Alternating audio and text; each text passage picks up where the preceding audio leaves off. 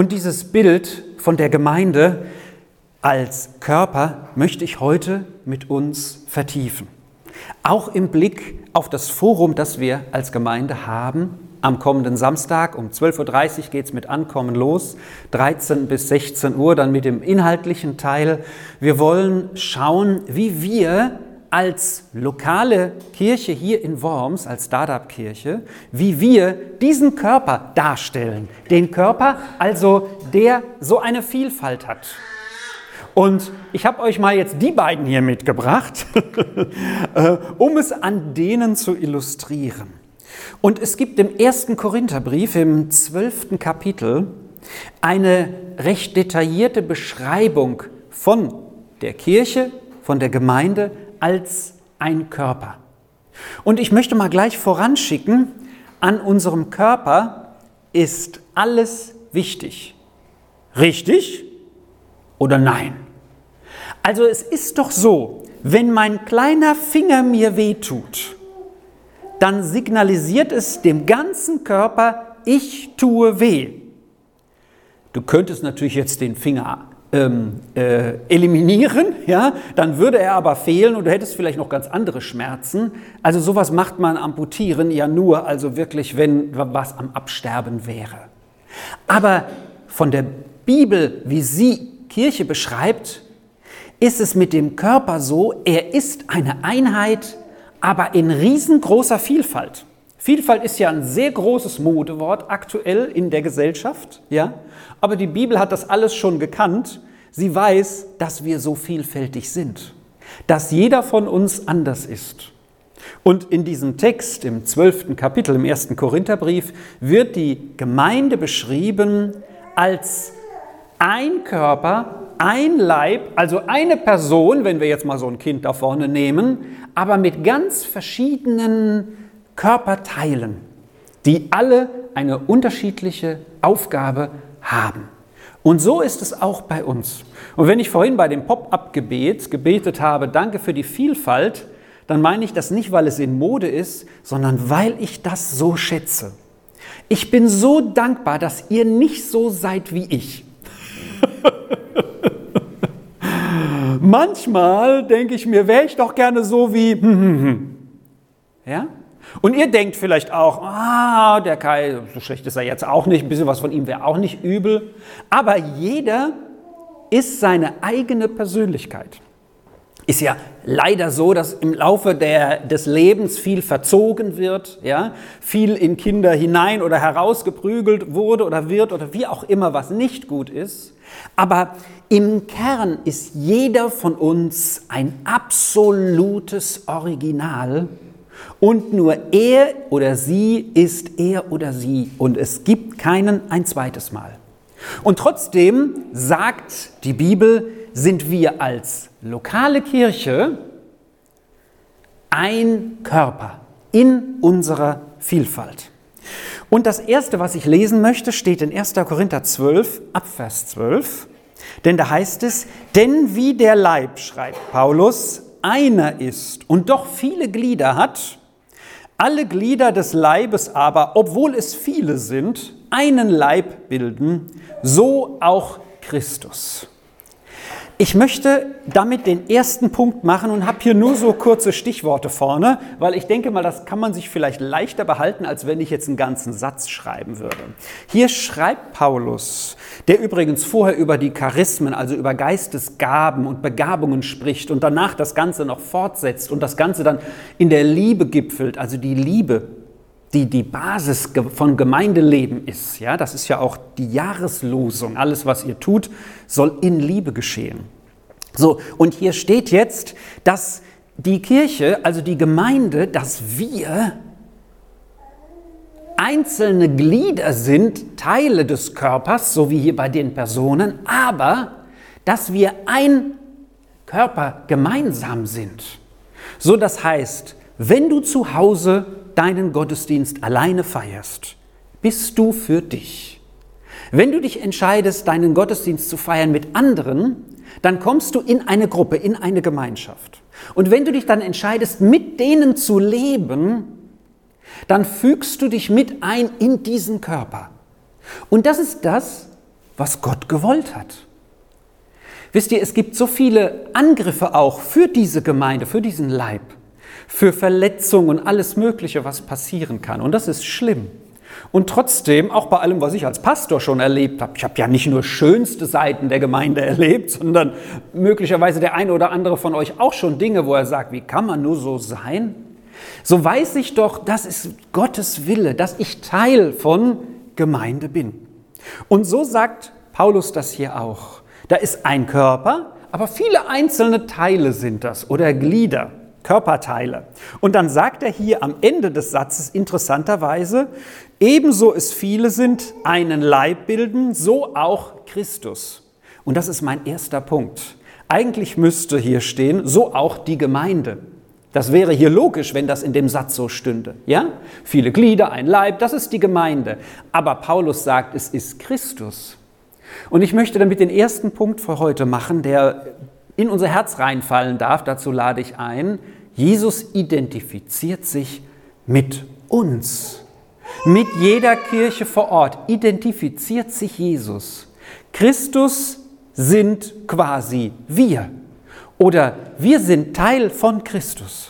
Das steht hier. Also Jesus, der von der Bibel her der Schöpfer von allem ist, was wir sehen und in dem alles sein Ziel hat, er identifiziert sich, so schreibt auch die Bibel das hier, mit der Gemeinde, mit dem Zusammensein von Menschen, die ihm nachfolgen, die sagen, Jesus, ich will hinter dir her. Also Jesus identifiziert sich damit, Paulus sagt hier, anstatt Kirche sagt er Christus, so auch der Christus. Also wir dürfen Teil von etwas Göttlichem sein, von Christus. Deswegen ist das Kreuz unser Mittelpunkt in seiner Vielfalt, in dem, was Jesus uns gegeben hat. Er ist der Mittelpunkt von Kirche. Und dann kommt der nächste Satz, Vers 13, denn durch einen Geist wurden wir ja alle in einen Leib hineingetauft, ob Juden oder Griechen, ob Sklaven oder Freie. Und alle wurden wir getränkt mit einem Geist. Das heißt, die Gemeinde besteht aus Menschen, Menschen, die hineingetaucht wurden in etwas, die durchdrungen wurden von etwas, so wie unsere beiden hier vorne. Ne? Hineingetauft. So, ich hätte sie jetzt auch hier vorne im Bild ganz untertauchen können, weil das ist so, wie die Taufe stattfand in der Bibel. Und das steht hier als Hintergrund. Ihr seht in allen Bibelübersetzungen, dass da steht, hineingetauft. So, wenn ich mich für mein Leben mit Jesus entscheide, dann ist der nächste Schritt, dass ich mich entscheide, diesen Schritt zu vollziehen, der der einzig sichtbare Schritt ist, den es in der Bibel gibt. Sichtbare Schritt mit, mit Material verbunden, den die Bibel uns schildert, die Taufe nach der Entscheidung für Jesus. Durch Untertauchen. So wird sie durchgeführt in der Bibel. Und als zweites das Abendmahl, was auch etwas mit Materiellem zu tun hat, Brot und Wein oder Saft.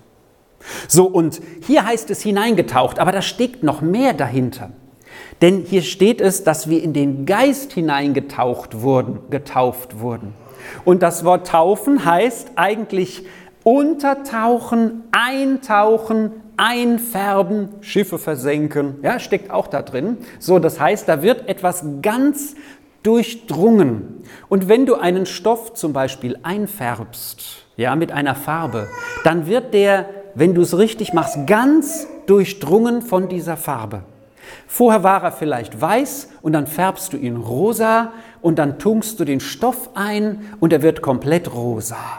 Er hat eine neue Identität.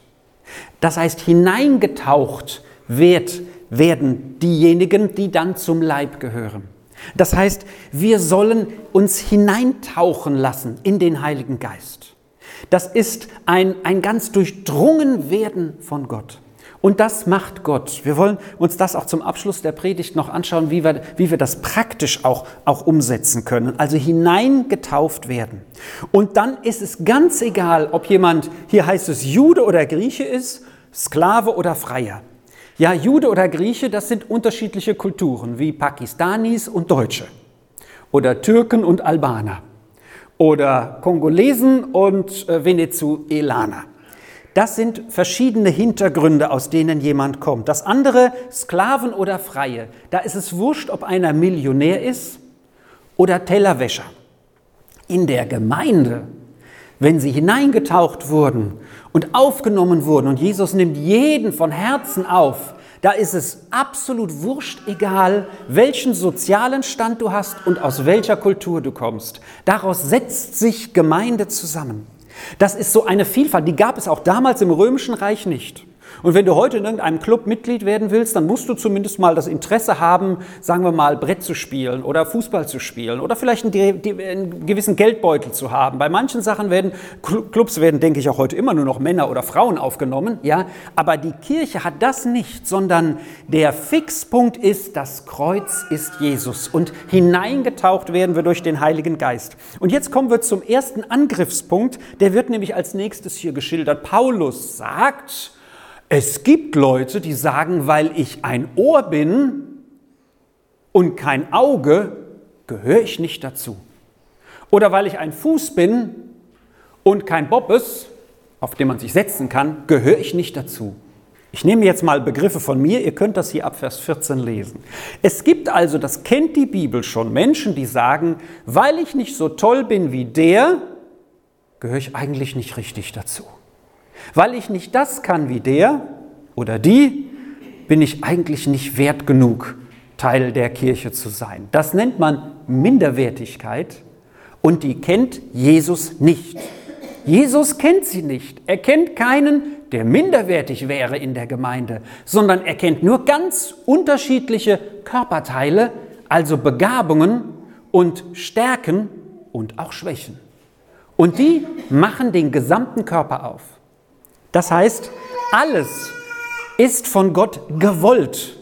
So wie du in einer Gemeinde teil bist, bist du so gewollt mit deinen Stärken. Und die sollst du auch mit einbringen. Das heißt, dein Ohr ist genau da gewollt, mit den Begabungen hat er es da hineingesetzt. Und vielleicht bist du Ohr oder bist du Hand. Das hat er genau so gewollt. Es gibt auf der anderen Seite diejenigen, die keine Minderwertigkeit haben, sondern auf der anderen Seite meinen, sie wären, in meiner Generation hat man noch gesagt, die Meckes. Oder die, wie würde man heute sagen, also die Bibel nennt da ein Wort Hochmut. Die sagen, ich bin besser. Die nächsten Verse ab Vers 19 heißt es nämlich, dass zum Beispiel die Nase sagt, ach, weil du dich Nase bist, dich brauchen wir nicht, sagt er zum Finger. Oder der Ellenbogen sagt zum Oberschenkel, weil du nicht so bist wie ich, dich brauchen wir nicht. Und jetzt sagt die Bibel, sagt Paulus dazu, wir sollen jedem die Ehre geben. Und interessant ist, die Teile, die uns am schamigsten sind, um es mal so zu sagen, bedecken wir in besonders ehrvoller Weise. Ja? Das heißt, wir bedecken die Teile, die uns besonders persönlich sind oder vielleicht auch, wo wir sagen, die darf und soll kein anderer sehen. Das ist in jeder Kultur so. Ja? So, da bedecken wir sie in besonderer Weise. Und wenn wir zum Beispiel die Geschlechtsteile nicht hätten, die wir besonders bedecken, würden wir keine Kinder haben, die nachher kreischen. Ja? keine weiteren, die ins Leben kommen. Also, wir wären am Ende. Aber wir bedecken das besonders das soll keiner sehen. Ja? Und so ist es auch hier. Das heißt, die, wo wir sagen, ach, die sind vielleicht nicht so wertvoll, das gibt es nicht, sondern die bekleiden wir besonders, die sollen wir besonders umgeben. Das heißt, denen geben wir besondere Ehre, sagt die Bibel. Nun ist es aber auch nicht so, dass einer sagt, oh, ich bin so ein Kleiner und ihr müsst mich immer so ein bisschen betüteln, so, ja, du kannst nicht so viel oder du, ne, so irgendwie, sondern der nächste Vers, der hier steht, heißt es, ähm, damit es im Leib, Vers 25, keinen Zwiespalt gebe, sondern die Glieder in gleicher Weise füreinander besorgt seien. Das heißt, jeder in der Gemeinde, egal was für Begabung er hat, egal ob wir sagen, na ja, so und so vielleicht, ne, äh, der ist auch eingeladen und aufgefordert, für den anderen da zu sein. Es gibt keinen, hier steht es, der nicht etwas für die Gemeinschaft, für die Kirche für den Bau tun kann, mit seiner Begabung. Es gibt keinen. Also eine Minderwertigkeit, ich kann das und jenes nicht, würde ich gerne, aber Gott hat mir nur das gegeben, kennt Jesus nicht. Und andererseits einen Hochmut, also wenn alle so wären wie ich, da würde es viel besser laufen, kennt die Bibel nicht, auch streichen, sondern wir geben einander die Ehre in dem, was der andere kann, die Bereicherung und wir sind füreinander da. Füreinander da. So seid ihr, Vers 27 heißt es, der Leib des Christus als einzelne, aber Glieder. Und in einer anderen Stelle im Epheserbrief im ersten Kapitel heißt es am Ende, Epheser 1 ab Vers 22, und alles hat Gott ihm, Jesus, unter die Füße gelegt und ihn hat er als Haupt der Kirche gegeben.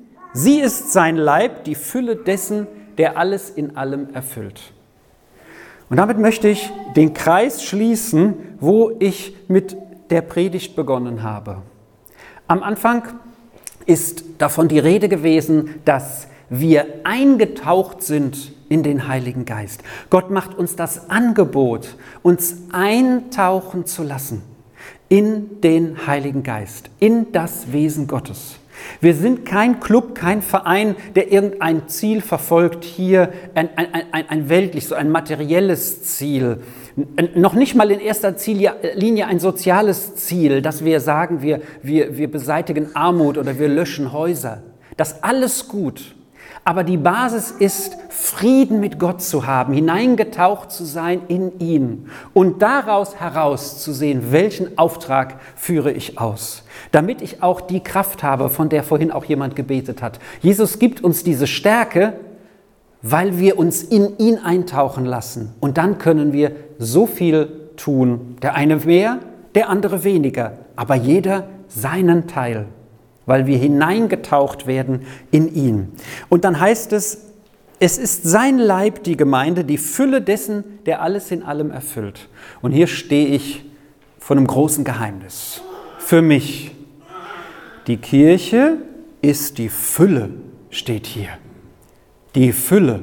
Und eine Fülle ist eine Fülle, ist viel, ist erfüllt. Wer will nicht erfüllt sein? Wer will nicht ganz vom Geist durchdrungen sein? Wer will das nicht erleben, vielleicht auch emotional? Ja? Ganz unterschiedlich sind natürlich wir Menschen. Der eine mehr im Kopf, der andere sucht mehr das Gefühl. Aber wer will nicht ganz erfüllt sein? Und hier gibt uns der Epheserbrief, und damit möchte ich schließen, so eine, eine Einladung, einen, einen, einen Tipp, wie wir das erreichen können, nämlich damit, was ich euch hier zeige. Ihr seht hier verschiedene Instrumente. Und ich glaube, Musik ist eine göttliche Errungenschaft oder Erfindung. Wir setzen um, was Jesus in die Welt hineingesetzt hat. Wir dürfen hören und wir dürfen auch ein Instrument zum Beispiel lernen und spielen oder wir dürfen singen. Und der eine ist vielleicht mehr mit Musik verbunden, hört von morgens bis abends und der andere, weiß ich nicht, nur sonntags im Gottesdienst. Ja? Aber Musik ist etwas Göttliches. Und wenn wir uns dafür öffnen, sagt Paulus Folgendes. Wir sollen uns nicht mit Wein berauschen, Epheser 5, Abvers 18. Das bringt nur Unheil, also sich betrinken. Sondern lasst euch erfüllen vom Geist. Lasst in eurer Mitte Psalmen ertönen, Hymnen und geistliche Lieder. Singt und musiziert dem Herrn aus vollem Herzen. Dazu laden wir jetzt auch in dieser Lobpreiszeit ein, wie wir sie nennen. Wir musizieren und singen jetzt Jesus. Und egal wie du emotional gestrickt bist oder mit Musik verbunden bist, ob du schief oder gerade singst, ob du ein Instrument kannst oder nichts, es ist deine innere Herzenshaltung, die dir die Einladung gibt, dich jetzt einzutauchen in den Geist Gottes. Du kannst das auch auf andere Weise tun, aber dann mach es. Wenn es für dich das Lesen eines hochtheologischen Buches ist, in dem du mehr Erkenntnisse sammelst und sagst, boah, Gott wird mir immer größer, mach das so. Wenn du merkst, du besuchst dann jemanden, der Hilfe braucht oder Unterstützung und du merkst, mein Leben ist nicht nur für mich da, sondern ich bin für andere da und du spürst die Gegenwart Gottes in deinem Besuch, mach das. Jeder von uns erlebt die Gegenwart Gottes auch in einer anderen Weise, vielleicht intensiver. Und dafür beten wir auch, dass ihr das in Pakistan tun werdet. Und hier heißt es nun, ein Weg, das zu erreichen. Und ich glaube, das gilt für jeden. Und deswegen laden wir jetzt dazu ein und ich euch, Deborah, Simon, dass ihr nach vorne kommt. Lasst in eurer Mitte Psalmen ertönen, das sind quasi die alten traditionellen Lieder, wenn man will, die man auch in der Bibel findet. Hymnen, das sind so vielleicht großer Gott, wir loben dich oder keine Ahnung was. Geistliche Lieder, das sind vielleicht auch neue Lieder, eine Vielfalt von Liedern von verschiedenen Instrumenten haben wir heute im Gottesdienst schon gehört, singt und musiziert dem Herrn aus vollem Herzen und dankt, wie wir den Gottesdienst begonnen haben, unserem Gott und Vater alle Zeit für alle Dinge im Namen unseres Herrn Jesus Christus. Das ist eine ganz praktische Hilfe und dazu lade ich jetzt ein, zusammen mit unserem Team, die uns da hineinführen, dass wir in die Gegenwart Gottes eintauchen. Ich lade dich ein, das dann auch gerne noch einmal im Gebet auszudrücken, wenn wir dazu die Zeit haben. Es ist die Frage, wie du bereit bist, dich jetzt in dieses Eintauchen zu begeben. Du bist von Jesus dazu eingeladen. Guck nicht auf den anderen, der macht es ganz anders. Vielleicht weint dann einer und der andere sagt, mein Nachbar weint, warum weine ich nicht? Das ist nicht entscheidend, sondern ich öffne mich für Jesus und für seinen Heiligen Geist, für sein Wirken heute.